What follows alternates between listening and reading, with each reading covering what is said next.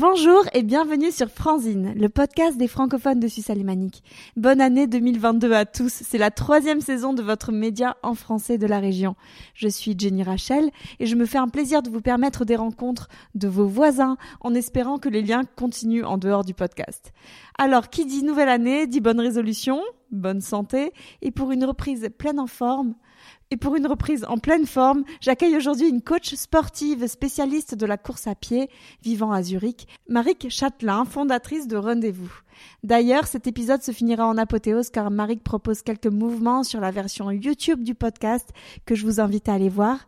Alors Marik est empreinte d'interculturalisme, de liens entre les langues et les cultures. Vous allez l'entendre, Marik, c'est la force aussi de la reconversion de la passion, du hacker vaillant, rien d'impossible, et pas étonnant que Marik soit devenue coach. Allez, bonne écoute. Bonjour Marik. Bonjour Jenny. Merci de participer à Franzine. Mais tout le plaisir est pour moi, merci de m'accueillir. Avec joie, je te suis sur Instagram, je vois comme tu es active, comme tu es arrivée à monter une communauté de runners autour de toi. Et oui, euh, mon rêve devient réalité. Donc euh, même moi, je dois dire, euh, tu me donnes presque envie d'apprendre à courir, on en a parlé. Est-ce que tu peux me parler de ton activité de running? Oui, tout à fait. Donc j'ai commencé alors rendez-vous, voilà, que j'ai mon activité que j'ai appelée rendez-vous il y a tout juste deux ans à Zurich et dans la région de Zurich.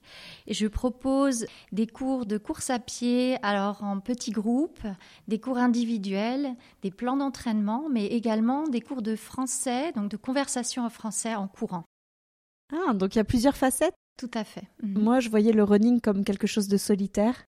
Alors justement, en choisissant le nom Rendez-vous, inspiré de rendez-vous forcément, je voulais insister sur un lieu de rencontre, se fixer une entrevue, mais également tenir sa parole, donc passer à l'action, pas seulement se dire en 2022 je voudrais courir, mhm. mais dire je prends un rendez-vous avec Marik et on va courir ensemble. Super, donc tu fais ça dans plusieurs endroits de Zurich? Oui, alors moi je suis basée à Zollikoon, donc je donne des cours à Zollikoon, mais également à Dubendorf avec la communauté euh, francophone. Mhm. Et je me déplace dans plusieurs endroits, dans Zurich, même à Winterthur. Et d'où est venue cette idée de créer comme ça un coaching? Tu cours depuis longtemps toi-même? Oui, alors la course à pied, c'est vraiment, ça fait partie de moi. Euh, je cours depuis, on va dire, une vingtaine d'années. Et qu'est-ce que ça m'apporte? C'est mon bien-être. Après la naissance de mes enfants, voilà, je me suis dit, plutôt que de faire de l'escrime, qui était mon, sport ah, et ma passion, qui était difficile finalement à... J'avais du mal à trouver des horaires, puisque mon mari avait aussi un travail très prenant. Je me suis dit, non, non, il faut que je bouge, je vais enfiler mes baskets. Et, euh, et voilà, et à partir de ce moment-là, c'était mon moment à moi, pour me sentir mieux dans mon corps, mais également mentalement euh, beaucoup plus, plus solide. Se vider la tête, mon moment de liberté dans une, une vie assez active. Et donc en arrivant en, en, Suisse, ça a été comme une évidence finalement, puisqu'il a fallu que je me reconvertisse, que je reparte à zéro. On, en va en parler, oui. de me dire que mon point d'ancrage depuis toutes ces années ma, et ma passion, c'est la course à pied. Ça m'a apporté énormément dans des moments difficiles et pourquoi je n'essaierai pas de, faire vivre ces, choses-là, de partager ces choses-là, tout ce qu'apporte la course à pied, cette école de vie, pour pouvoir non seulement apprendre à se dépasser, mais à devenir plus mmh. fort physiquement et mentalement. Bon, c'est une activité qui a eu le vent en poupe en plus avec les lockdowns, envoyer les gens courir. J'avais une question, est-ce que c'est accessible à tout le monde? Est-ce que c'est un sport facile? Aussi simple que de marcher, quoi. On va courir, hein, c'est une fonction basique chez l'homme. Mais ou alors au contraire, il faut plutôt de l'entraînement, de la technique. Alors voilà, c'est une très bonne question. Beaucoup de personnes se disent oh là là, non, euh, la course à pied pas pour moi parce que j'ai mal aux genoux, j'ai des problèmes, non non non. Et en fait, tout le monde peut se mettre à, la course à pied.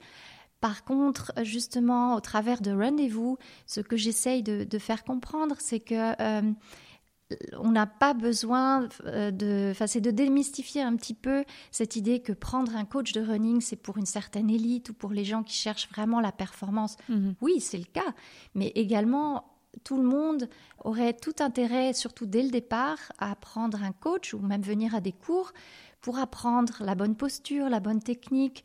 Je donne aussi des fois des cours juste d'une heure pour apprendre la posture de la tête aux pieds, qui permet ensuite de savoir bien courir dès le départ et d'éviter de se blesser. D'accord. Donc tu donnes vraiment les bases. Absolument. Est-ce qu'il vaut mieux mal faire que ne pas faire? Alors là, malheureusement, on, fait souvent mal parce hmm. qu'on fait comme on croit faire, euh, bien faire.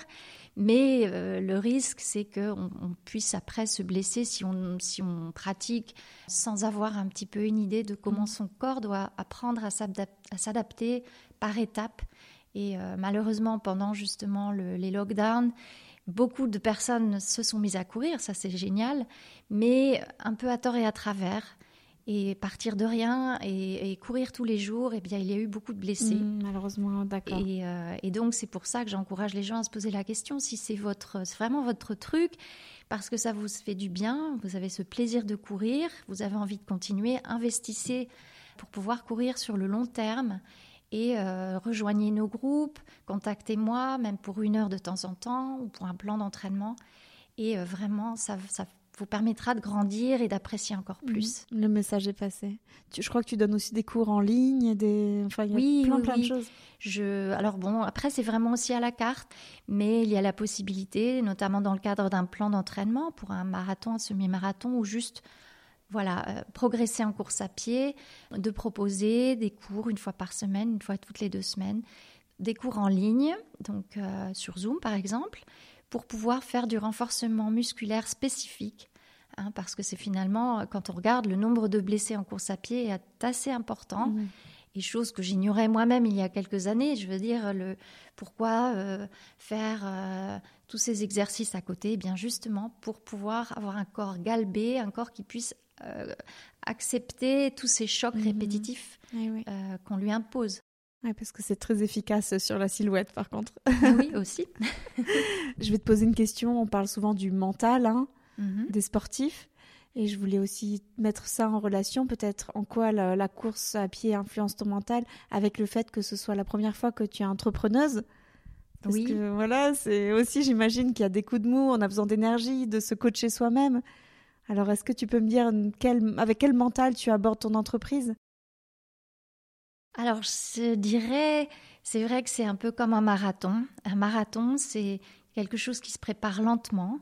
On a envie parfois de sauter des étapes, mais il faut se donner le temps, avoir l'objectif à long terme, et puis se créer des, des micros-objectifs pour pouvoir aller d'étape en étape et continuer à progresser vers ce vers quoi on a vers notre objectif euh, final. Donc pour moi, c'est vraiment euh, créer cette communauté, pouvoir euh, être connue et reconnue comme étant une experte dans le domaine, mais surtout une experte accessible, pas juste pour les gens qui souhaitent la performance à tout, à tout prix, mhm.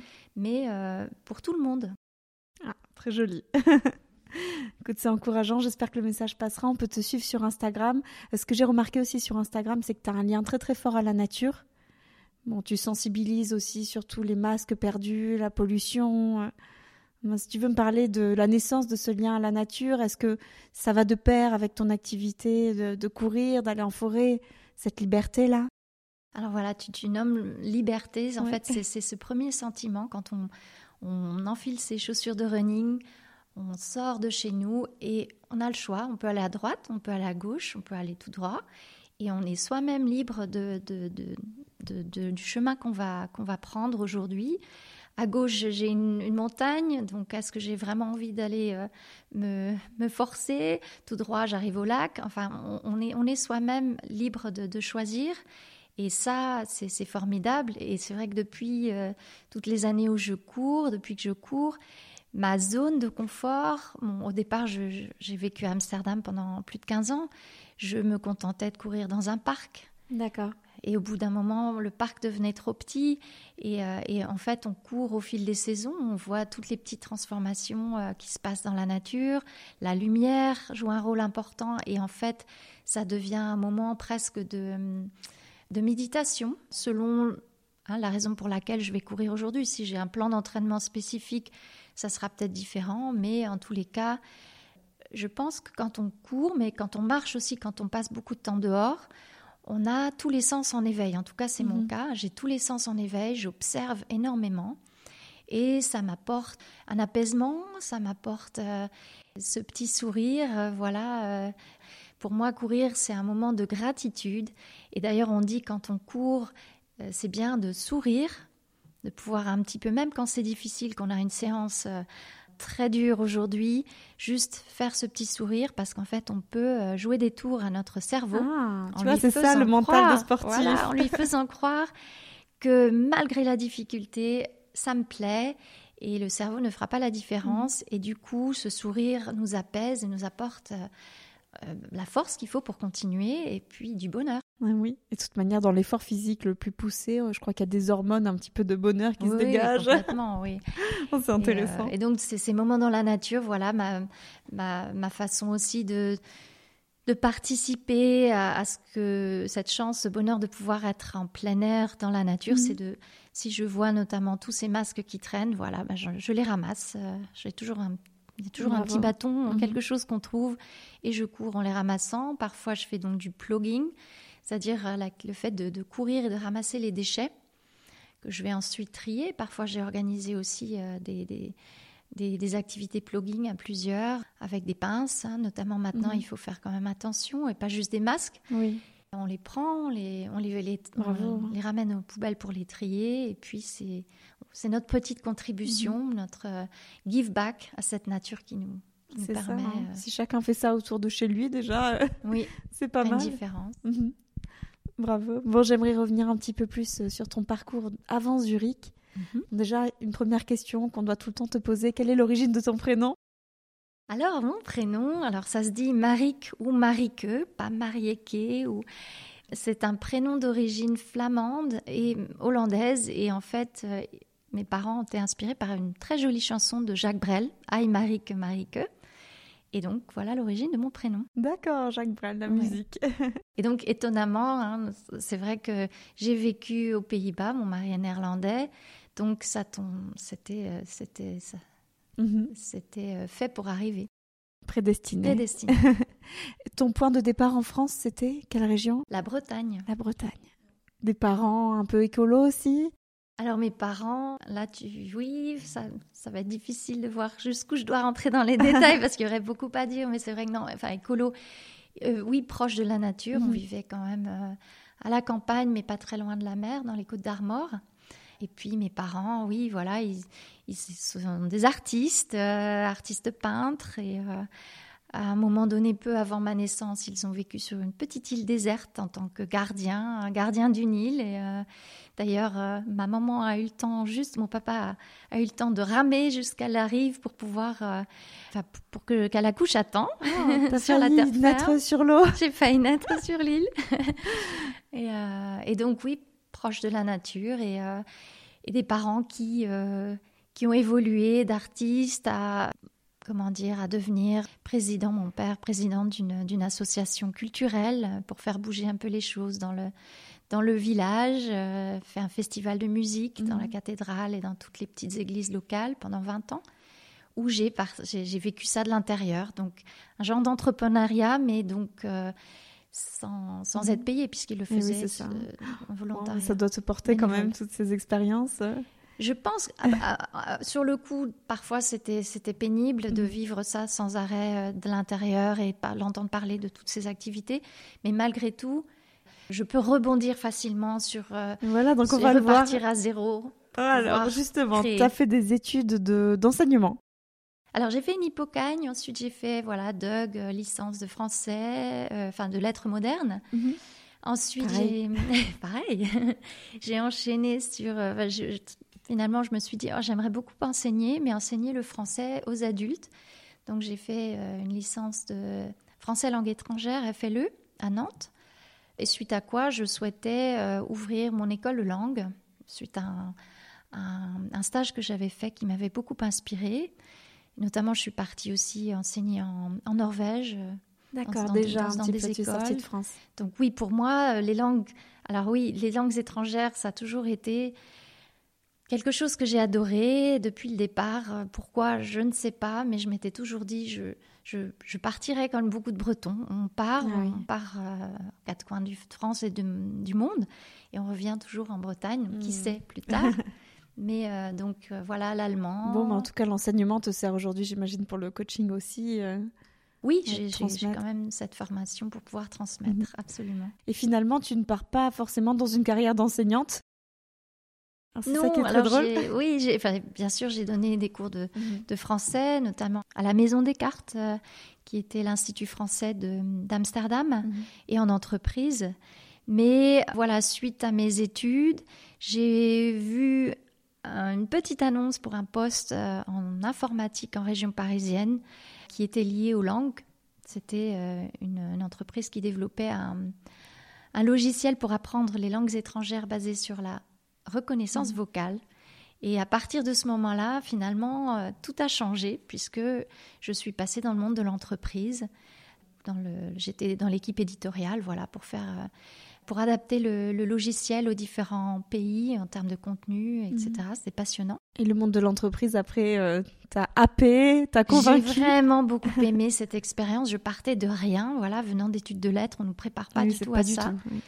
Donc j'ai, c'était pas très facile, hein, euh, mais euh, voilà. Et donc j'ai rencontré mon mari dans cette entreprise, qui est néerlandais, qui souhaitait lui rentrer au Pays-Bas. Mm. Euh, et, donc, il m'a demandé de le suivre, ce que j'ai fait. Et en arrivant aux Pays-Bas, bien sûr, j'aurais pu tout à fait, la situation s'y prêtait, donner des cours de français. Mais j'ai préféré essayer de poursuivre cette nouvelle aventure en entreprise mm. suite à mon expérience en France. Et puis, bon, j'avais quand même un niveau d'anglais correct. Donc, euh, si, si je n'avais eu que le français, ça aurait été plus difficile. Et donc, à partir de là, j'ai enchaîné voilà, dans, dans l'informatique. Euh, informatique, d'accord. Diamétralement opposé. B2B. Bah, J'étais déjà dans, le domaine informatique finalement, euh, mais lié aux langues étrangères. Mais là, du coup, j'ai complètement laissé les langues pour pouvoir vraiment euh, faire du B2B dans, voilà, dans tout ce qui était hardware, software donc pendant un petit moment et j'ai vraiment adoré. Et c'est vrai que pour moi, c'était une façon de me dire, quand on est en France, on, se, on, doit faire une école de commerce, on, a des chemins un peu tout tracés, mais à partir du moment où on a une, première expérience et un peu les langues étrangères pour nous, pour nous soutenir, et, des gens qui sont prêts à, nous prendre sur notre motivation, comment on arrive à se, à se, à se vendre aussi, on peut tout à fait euh, faire autre chose. Mmh. Finalement, ça t'a ouvert des portes de sortir de France Ah oui, niveau carrière. Oui, oui, oui. Donc j'étais dans le corporate, euh, voilà, pour des grandes entreprises. Euh, j'ai enchaîné donc plusieurs entreprises dans, mhm. ce milieu-là. C'était passionnant. Tu es resté 17 ans, c'est ça, aux Pays-Bas? Voilà, 17 ans aux Pays-Bas, où donc mes, nos enfants sont nés. Enfin, mon fils a 15 ans et demi, voilà. Donc, euh, et à la naissance de mon fils, il y a eu une réorganisation au niveau de l'entreprise, un rachat. Donc, il fermait les opérations, ce qui fait que je, je n'ai plus travaillé pendant un petit moment. J'ai redonné quelques cours de français pour pouvoir voilà faire quelque chose qui qui sonnait mieux. Euh, je me suis aperçue que finalement, malgré l'énergie et la passion avec laquelle je je faisais ce que mon, travail dans, dans, dans l'IT, il me manquait quelque chose d'essentiel, mais je n'arrivais pas encore à savoir quoi. Mhm. Ça n'était pas en fait aligné avec certaines de mes valeurs. Et euh, à la naissance de mon fils, vraiment là, j'ai réalisé qu'il fallait que je fasse autre chose et j'ai donc après euh, changé de domaine. Alors, dans quoi tu es rentrée? Je suis rentrée, donc on va dire, dans, dans, dans le domaine de la santé. Et finalement, dans tes jobs suivants, comment tu as pu rejoindre cette quête de sens? Je, je, cherchais quelque chose voilà, pour aider les autres. Finalement, cette notion d'aider les autres se, se poursuit jusqu'à aujourd'hui. Mm-hmm. Mais à l'époque, en voulant... Euh, voilà, j'ai trouvé un poste dans une, euh, une, fondation, la fondation IDA, qui, qui en fait euh, était chargée, ou est chargée, puisqu'elle le fait toujours, de l'approvisionnement de médicaments essentiels au pays en ayant le plus besoin. Donc pour pouvoir les aider à, fournir des médicaments à, bas prix, donc notamment en pays d'Afrique, etc. Donc j'ai travaillé pour euh, le service des antirétroviraux, donc euh, travaillé avec les Nations Unies, travaillé avec euh, beaucoup de, pharmacies locales. Tu étais en contact direct avec tous les acteurs justement? Absolument. Donc mhm. moi j'ai toujours été, dans, finalement dans tout ce que j'ai fait jusqu'à présent, j'étais en relation avec tous les départements euh, pour pouvoir, voilà, je faisais partie de la chaîne et donc euh, je faisais des offres euh, et, et, je m'occupais, voilà, de, de l'acheminement par container, par train de, médicaments pour pouvoir bah, sauver des vies. Hein. Mhm. Donc c'était une très belle mission. Ça a dû être dur de quitter ce poste-là.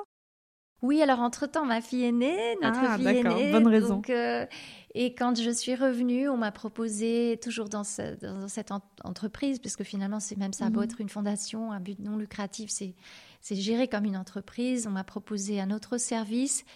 Et, euh, et bon, c'était différent, les choses avaient changé. Et là, ça m'apportait plus de stress qu'autre chose. Puis avec deux mmh. enfants, c'était encore pas pareil. Donc j'ai fait une petite pause. Alors j'entends que tu as le critère du sens, de l'équilibre quand même avec euh, ta vie euh, privée. Oui. Ça c'est des choses, euh, même j'imagine aujourd'hui encore tu te poses ces questions-là. Toujours. On, a beau vouloir... Quand on est auto-entrepreneur, parfois justement on donne tout son temps et la question de l'équilibre est délicate. C'est un délicat dilemme quotidien. oui, il faut savoir, surtout maintenant en tant qu'auto-entrepreneuse, s'accorder des pauses. Alors et, vraiment, ça, c'est très difficile pour moi. Mhm. J'entends bien. En tant que passionnée dans tout ce que je fais, il faut que je mette des Si vous avez des conseils. Surtout les, au niveau des horaires, on n'en a pas forcément. Mhm. oui, tu dois t'adapter un petit peu.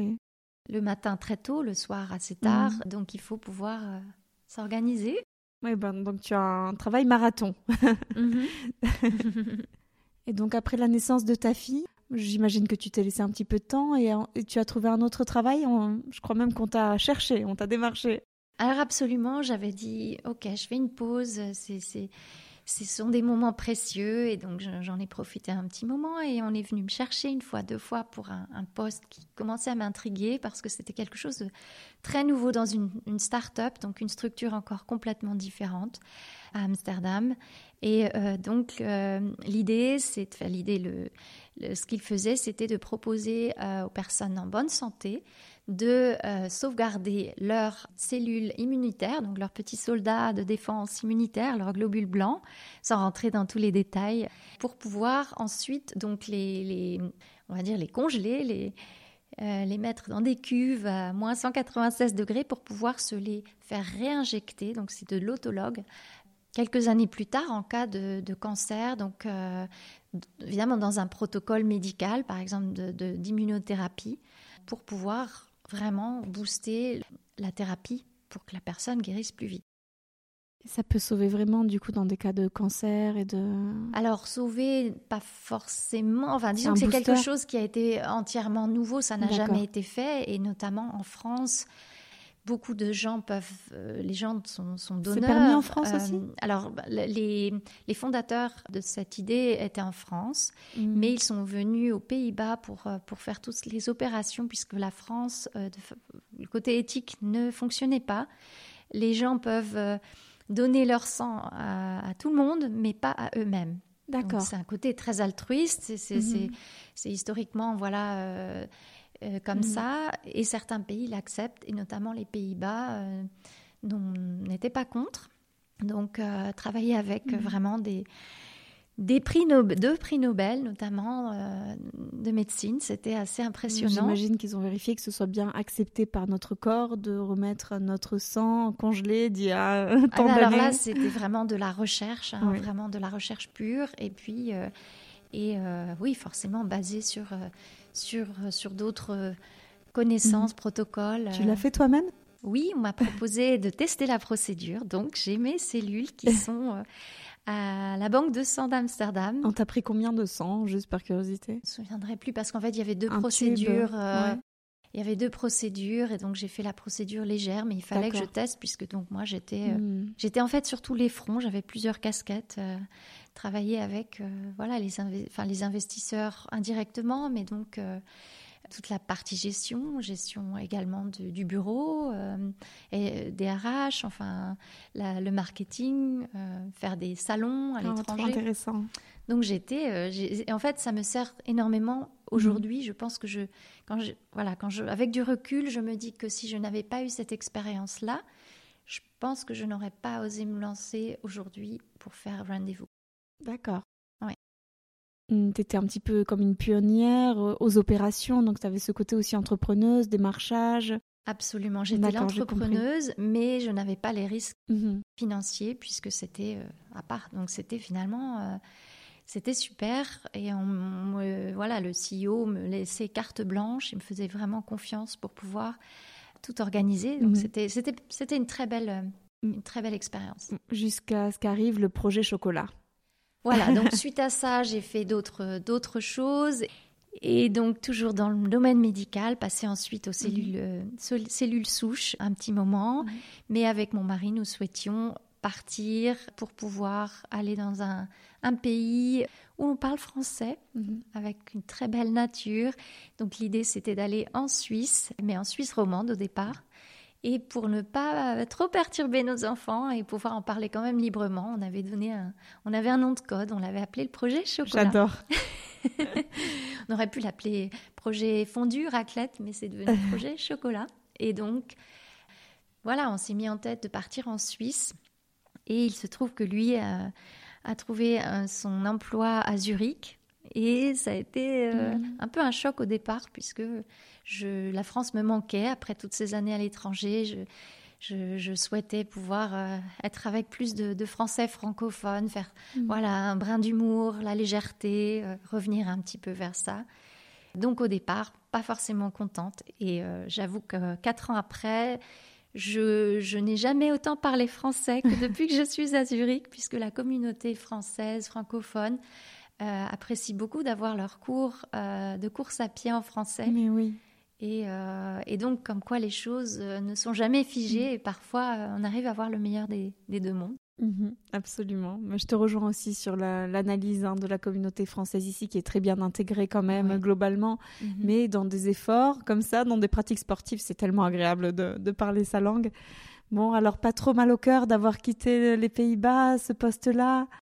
Alors c'était difficile, c'était difficile de quitter mon, mon, dernier poste parce que euh, donc je travaillais pour le WMDA, le World Maradona Association, mm. encore une autre structure complètement différente aussi, donc à but non lucratif. Il s'agissait donc de la structure, on va dire, qui rassemble toutes les, euh, tous les centres de donneurs donc de, euh, de cellules souches donc de moelle osseuse mm pour, euh, pour les patients atteints notamment de cancer de sang, de leucémie grave, qui n'ont pas d'autres ah euh, d'autres alternatives. Ton pilier du sens, ton pilier du sens, il, voilà, il avait toute sa place. Euh, voilà, donc j'ai continué dans, dans, dans, cette quête de sens pour pouvoir vraiment aider. Et donc là, mon poste, j'étais responsable de, de, programme, donc de toute l'accréditation des centres, donc de donneurs euh, et donc c'était une structure encore complètement différente. Il fallait vraiment comprendre.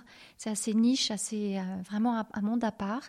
À côtoyer encore des, chercheurs incroyables et euh, des gens qui ont fait ça depuis toute leur vie, qui ont parfois eux-mêmes été atteints mmh. d'un cancer du sang et qui ont été sauvés grâce à un donneur. Donc mmh. des, vraiment des gens remplis de, de passion, d'humilité. Euh, et c'était une, très, belle, très belle époque et euh, j'ai beaucoup appris. Et malheureusement, au moment où je commençais vraiment à être dans mon élément, ils m'ont beaucoup formée. Euh, donc aussi au, niveau des, mmh. cellules souches, hein, j'ai dû reprendre des études forcément pour pouvoir savoir de quoi je parlais.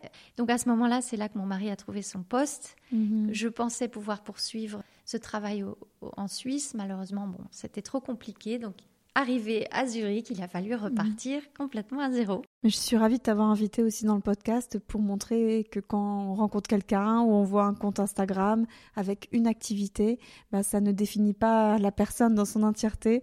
Et on voit bien que tu as eu plusieurs vies, que tu as toujours appris, été curieuse, tu t'es reconvertie donc plusieurs fois. Et je trouve ça pas mal de dire aux gens, bah, ne limitez pas les personnes à une case ou à leur activité ce message-là, euh, du coup.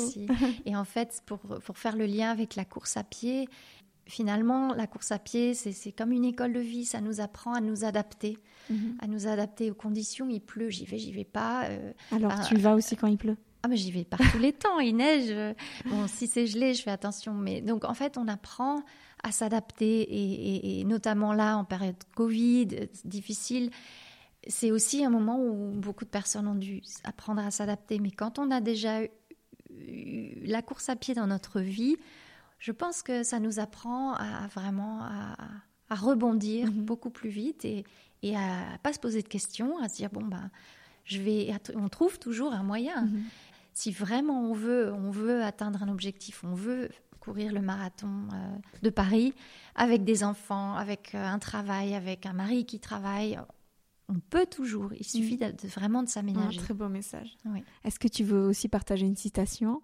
On vient vers la fin de l'interview. Alors restez branchés. Il y a la partie sportive, si j'arrive à bien faire mon montage, qui suit euh, l'épisode. Et comme je vous l'ai dit, que vous pouvez consulter sur YouTube, donc euh, filmer dans mon jardin. Et donc euh, oui, est-ce que tu as une citation, Marie? Oui, bien sûr. Donc voilà, je voulais vous citer Antoine de Saint-Exupéry, un extrait du Petit Prince. Fais de ta vie un rêve et d'un rêve une réalité. Très joli. C'est un peu ce que je vis quelque part et cette passion, elle me, elle me dévore au quotidien et j'espère transmettre le, le virus du running. Pas d'autre virus, mais celui-là, c'est quelque chose qui me tient beaucoup à Mhm. cœur. Écoute, je crois que je te réinviterai si ça continue, Francine. je souhaite aussi, Ah, merci. on se pose aussi des questions. Mais euh, pour parler simplement des changements que tu as vus chez tes runners.